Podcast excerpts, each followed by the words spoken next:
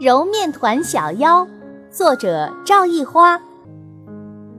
早春，嫩绿的草坪像一块柔软的地毯，散发着淡淡的青草香。有一个小小的妖怪，坐在一块大石头上揉面团，面粉里掺了水，湿漉漉的一团，就这么揉啊捏呀，就像小朋友们。搓橡皮泥那样，一只刚睡醒的小熊，愣头愣脑地从树洞里出来。阳光真晃眼，小熊一不小心磕在揉面团小妖做的那块石头上，呀，好疼！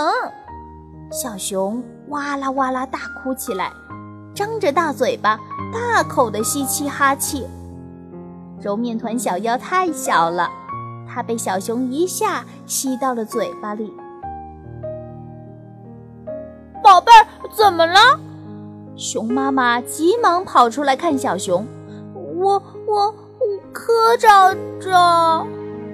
小熊变成了一个结巴小熊。熊妈妈好着急，半天也没听懂小熊说的话。小熊也着急，它涨红了脸。可是，越着急越说不清楚。可可，这这这这这是石石石石头。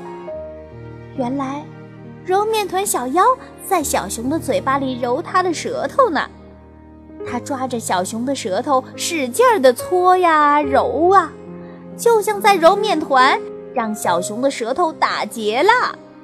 从此以后，揉面团小妖就住在了小熊的嘴巴里。妈。嗯，我去去去找找找小猴子。就这么一句简单的话，小熊说了半天。妈妈说：“别紧张，慢慢说，就能说清楚啦。”熊妈妈总是担心的看着他的孩子。小熊找到了他的朋友小猴子，小猴猴子子子，我们去去。去摘果果果子。小猴子听到小熊这么说话，乐坏了，哈哈！小熊变成了结巴小熊，哈哈哈哈哈哈！小猴子就这么张着大嘴巴，捂着肚子，笑得直打滚儿。突然，揉面团小妖飞到了小猴子的嘴巴里，小小结结巴，巴巴熊。小猴子捂住嘴巴，原来他自己变成了结巴猴子了。小猴子红着脸，对对对不不起，我我我不该笑话话你。